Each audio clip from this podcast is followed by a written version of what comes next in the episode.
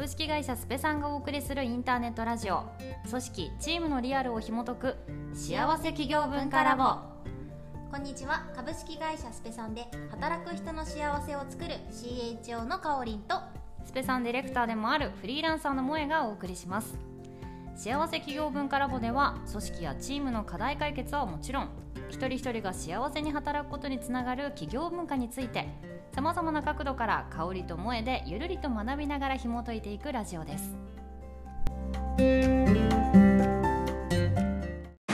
はいそれでは前回が初回でですね今回2回目ということで早速いろいろとよもやま学んでいきたいと思いますが今日はどんなテーマでいきましょうかおりんさん。今日はですね従業員満足、うん。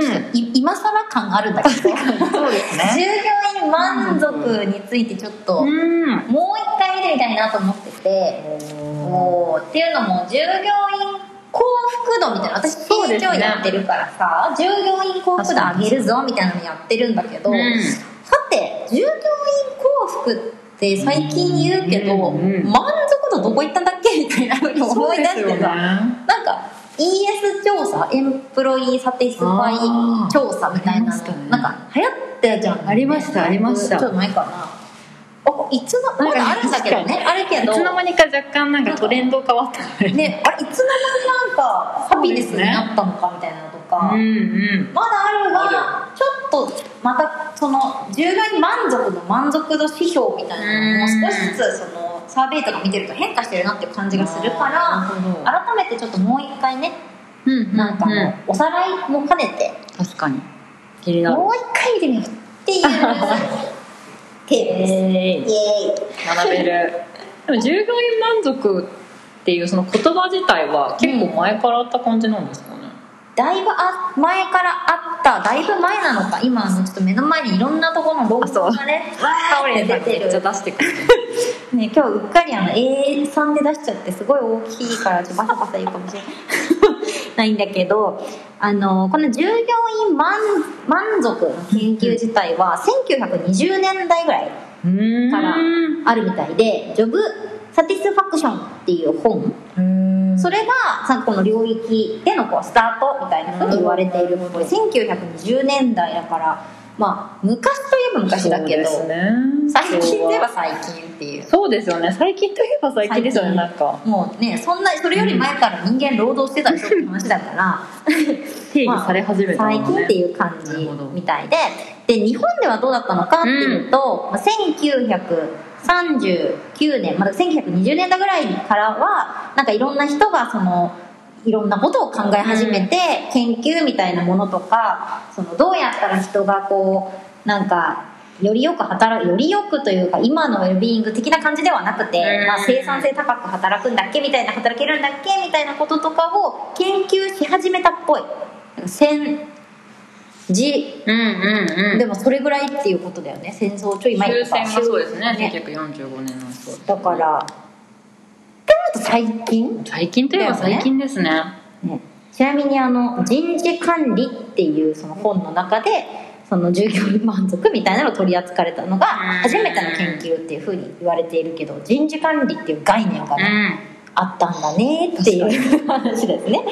で1955年くらいになると,、えー、と一応そのなんか社団法人日本労務研究会っていうところによってそのサーベイみたいなものだね従業員満足度調査っていうのが日本初で出されたという感じらしいね。一応研究でいうと。だからそう思うとだから最近だね。これ最近です ちょうど1955年があれなんですよその高度経済成長期になるから一回あれですねなんかこういっぱい物を買えるとか、うんそういうやっぱステータスっていうとあれですけどやっぱその物理的なものの、ねそうだね。満たされ度みたいなところもありますもん、満足度っていう言葉にそれがすごい現れてる感じがするよね。時代背景もありますね。24時間働けますかっていう時代うん。ありましたね。確かに。まさに。時代だから。猛烈社員なるほどな。ねうんうんうん。面白い。そんな歴史が。ねそんな歴史があったみたいだね。この従業員満足っていう概念はね。だからまあ今も研究はされ続けてるけどまあ結構前といえば前だし最近では 最近という研究ですという話。そうねでもそんな従業員満足とはとは何なのかと何なのか。こんなに研究されてきて何なのかっていう何なのか感じなんだけど。そもそもなんかな何に対して満足するの燃え燃えちゃう働く上での満足ですよね。何とかって言われたらさ何に満足します？満足。でもそれこそもう私2013年入社なんですけど入新卒？そうです新卒入社した時はやっぱりなんか結構自分をどう評価してもらえるかみたいな方がうん。頭に一番あったので、うん。なんかそれがイコールやっぱり評価と連動して、まあ、最初営業だったのもあるんですけど、うんなんかそのやっぱ給与うん。うんボーナスが1回の評価でどのぐらい上がるかとか、分かりやすいよね。そう。それこそやっぱ同期で今回いくらだった？みたいなそんなこと言うの？に言えるわけじゃないですけどうん多分お前結構上がったっしょみたいな。ちょっと業績はね一応分かるのですなんかそういうのでなんかうわあいつあんなに上がったのかみたいな。いわゆるまあ本当に競争というかなんか ねあれがあったんで結構その時は多分そのいかに評価されるか、まあ、昇格できるかとか、まあ、給与が上がるかはい、はい、みたいなところでなんか私仕事できてるみたいなのは ゴリゴリ系だね。思っちゃうのでゴリゴリ働いもうややるぞみたいな時は多分本当ザみたいな本当従業員満足度。収入とか、ね、その肩書きみたいなところにとらわれていたであろう時期もあったと思いますね。なるほどね。初期で言ったら。初期で言ったらね。そして従業員満足。何に満何があれば満足しますかって言われると、うん。だいぶ難しいけどまままずはあの劣悪環境で働きたくないっていう。それは確かあのそれがもう一番初めに入った会社がだいぶちょっと やばめですっごい面白いんだけどね、あのこれはもう本当にあのいつかなんか番外編みたいなのがあれば話しますけどだいぶ面白い会社だったからなんかもうに2畳ぐらいのところに荷物とともに箱詰めにされて仕事したっていうのがあってこれもう働く環境じゃないみたいな感じだったんですけどもに 人間的生活環境として心配になります。そうそうそうなんかもう満足度ってまずそこからみたいな感じ、まずまずまず働きやすい環境、はい。あの背伸びしなくても電話が取れるとか一定ちゃんと止まらない PC 使えるとか、うんあの私はそこからえでも大事ですねそれがもうベースが。ベースが、うん。でそこからちょっとそのなんかなんかいろんなさなんか欲求じゃないけどそうですね。経て時代もあって、ね年齢も変わって。なら変わってますけど、まあ、そこからスタートしたそうですね。そういうのやっぱありましたね。感じではあるんですけれども、うんうん実際その私たちが従業員満足度とかっていうと、はい。まあ、萌えちゃんがさ、うんうん。に地位とか収入みたいな満足感もあればあの、まあ、環境的なものだったりとか、なんかそういうそのものもあるじゃん。はい。でいろいろありますいろいろある。で実際ねその従業員満足度のその構成というかうんで何なんだどう定義されてたの？どう定義され何何なのかみたいなのを論文的にはどうなんだっていうのを調べてみたんですよ、目の前に散らかってる論文を見るとめちゃめちゃあっても結果わかんないですっていう感じなんだけどなるそう。結果わかんないです なんだよ。なんいろいろ研究してみたけど。だいぶいろんな人が研究してるみたいなんだけど何がその従業員満足度を高める要素なのかっていうのは全然わかりませんと。でその理由はね従業員満足っていうその構成概念それ自体がそもそもそれぞれ異なった方法でいろいろ測定されているよっていうのがあるとかその各研究の興味関心の対象としている内容が違うとか例えば従業員満足とそのなんか男性女性どっちの方が従業員満足度が高めなんだろうみたいなうん。そういう研究もあれば従業員満足度が高いとモチベーションにつながるのかっていう研究もあればなんか従業員満足度が高いっていうこととなんかその収入の関係でどうなんだみたいなこととかなんかいろんなその研究が切り口が違うからもうだいぶ違いますみたいな話とか、なんかそうだね。とかなんかあとなんだっけな。各研究でその導き出される相関係数の値これもちょっと難しいわ、うんうんうん。まあ、それぞれの研究ごとに違いますっていう話でさまるとみんなが欲しい結果のためにいろんなものを掛け合わせてうんまあ、ちょっと分かんないけどこれも従業員満足なんじゃないみたいな感じで、うんうん。職務満足なんじゃないみたいな感じで規定しているがゆえに、あのなんか一律のものっていうのがないっぽい、うんうんうん。ないっぽいなんかそうやってみんながいろいろ言ってる中で、えー、とこれもしかしたら聞いたことがある人もいるかもしれない、うんうんハーズバーグさんうんっていう人のその提唱されたモチベーション理論理論っていうの聞いたことありますあるんだけねど、あこの人はその職務満足って大きく2つの要因に分かれるよって言っててうん。1つは動機づけ要因。うんうん。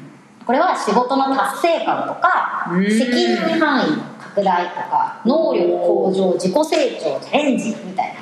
なんかまあそういう今っぽいですね。今っぽいモチベーションみたいな今っぽい。感じだねうん。いや大事です。そうそう。っていうのとあと衛生要因。会社の方針とか管理方法とか労働環境とか作業の条件とか、なんか、まあ、そういうものに分けられるよっていうのが大体職務満足のその要因の内訳なんじゃないのっていうふうに言われていて、うんうん。いろんなこと言ってる人もうん大体そうだねみたいな感じになんか今はなってるっぽいね。なるほど。でなんかその動機づけ要因っていうのを与えるとその満足度高まってモチベーションを上げることができるって言われていてで逆にその衛生要因っていうのは不満は解消される、うんうんうん。さっきのその手の届かないところに電話がないとかねあるとかなんかそういうなんかうん不満は解消されるけどそのことがなんか満足度あ満足感モチベーションを高めるとはちょっと言えないかなみたいな結果が出てたりとかまあするみたいですね。この2つに分かれてるっぽい。なるほど。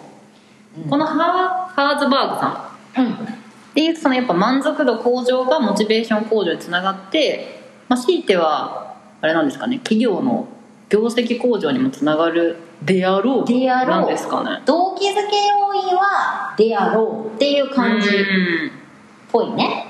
なんかあのなるほど。っていう感じっぽい。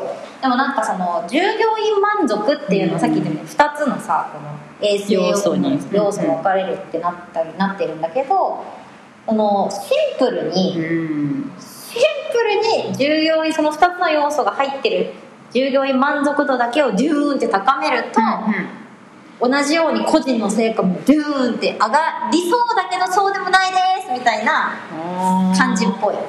なるほど。で満足度高めるだけじゃダメだよってことですか？満足度高めるだけじゃダメ。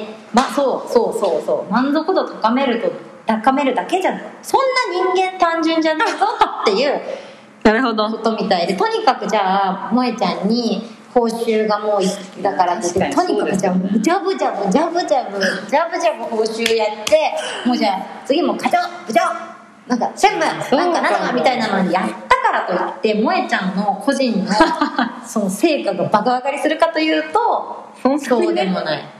トントン拍子にはいかないそんなんいねかないよっていうこれなんかあのペットミルク仮説って言われてるらしいね。へえなんか批判されたって書いてある。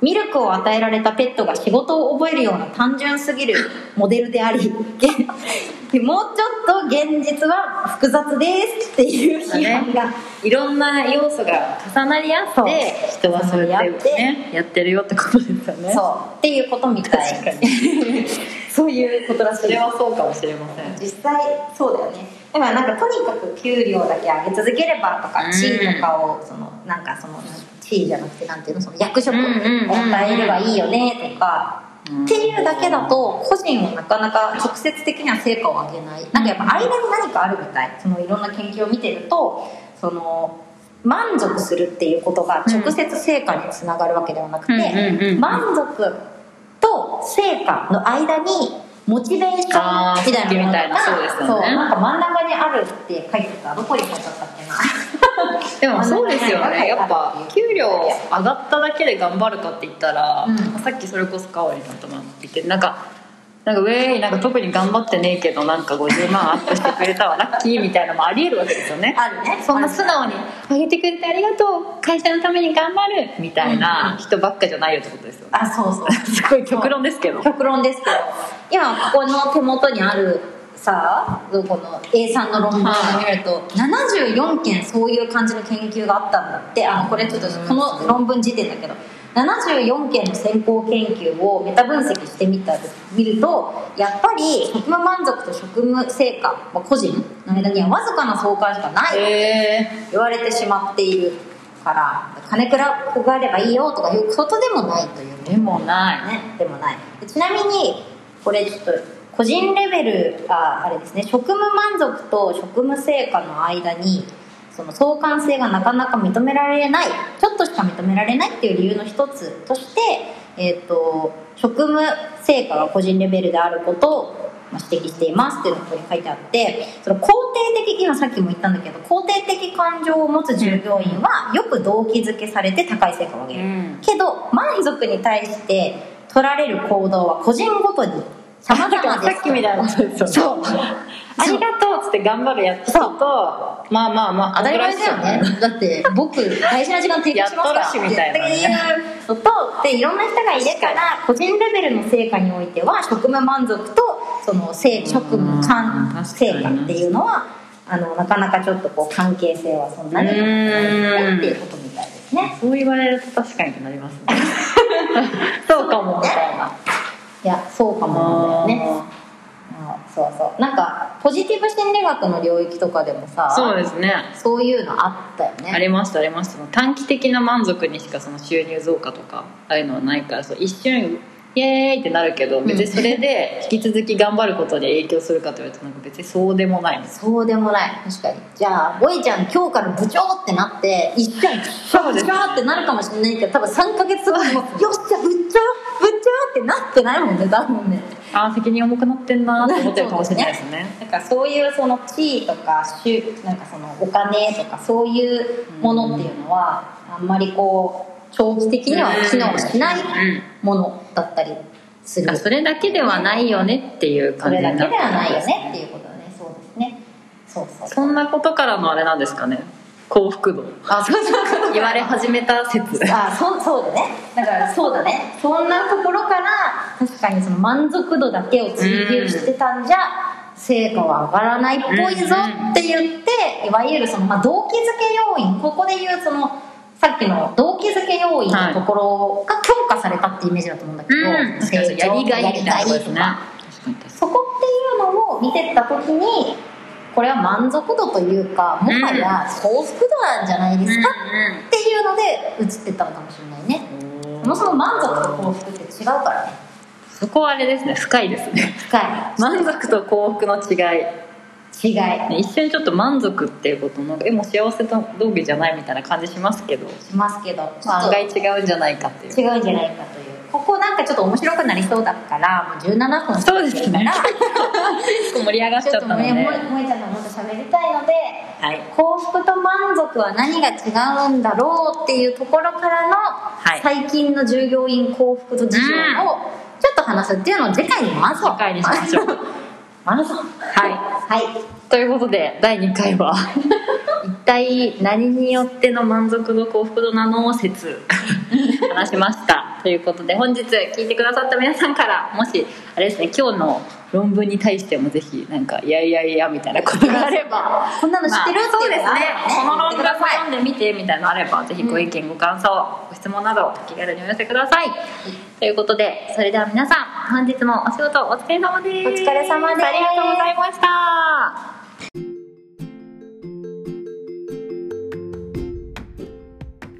組織、チームにおける困りごとを企業文化で解決するならカルティブまで。